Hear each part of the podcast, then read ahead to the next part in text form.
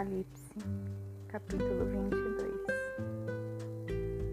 E ele mostrou-me um rio puro de água viva, claro como cristal, que procedia do trono de Deus e do Cordeiro, no meio da sua rua, e em cada lado do rio havia árvore da vida produzindo doze tipos de frutos, e dava o seu fruto todo mês.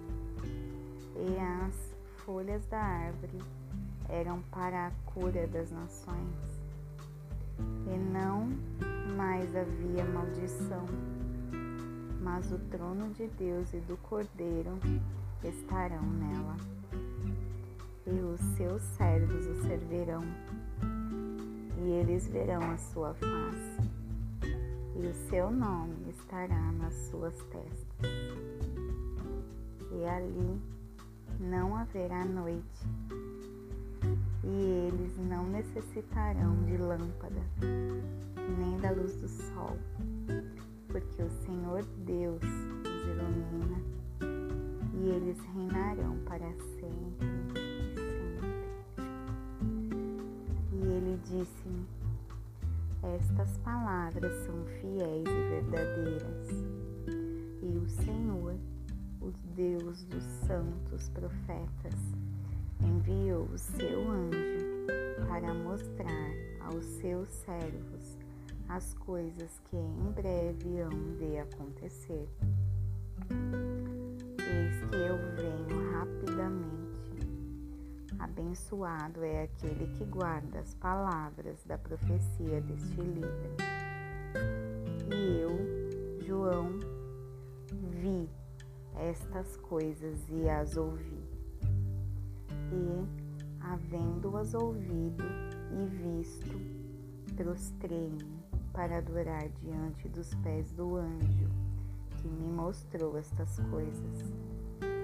Então ele me disse: atenta para que tu não faças isso, porque eu sou teu conservo e de teus irmãos, os profetas, e dos que guardam as palavras desse livro. Adora a Deus. E ele disse: Não celes as palavras da profecia desse livro porque o tempo está próximo. Aquele que é injusto, continue sendo injusto, e aquele que é imundo, continue sendo imundo, e aquele que é justo, continue sendo justo, e aquele que é santo, continue sendo santo. Eis que eu venho rapidamente, e a minha recompensa está comigo para dar a cada homem será conforme a sua obra. Eu sou o Alfa e o Ômega, o princípio e o fim, o primeiro e o último. Abençoados são aqueles que praticam seus mandamentos, para que eles tenham direito à árvore da vida e possam adentrar pelos portões da cidade porque ficarão de fora os cães, e os feiticeiros, e os devassos, e os assassinos, e os idólatras, e quem quer que ame e pratica a mentira. Eu, Jesus,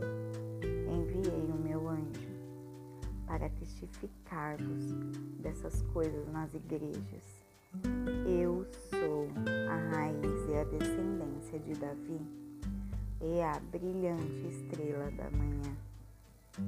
E o Espírito e a noiva dizem: Vem. E aquele que ouve, diga: Vem. E aquele que tem sede, venha. E aquele que quiser, que tome gratuitamente da água da vida porque eu testifico a todo homem que ouvir as palavras da profecia deste livro, se algum homem lhes acrescentar alguma coisa, Deus lhe acrescentará as pragas que estão escritas nesse livro.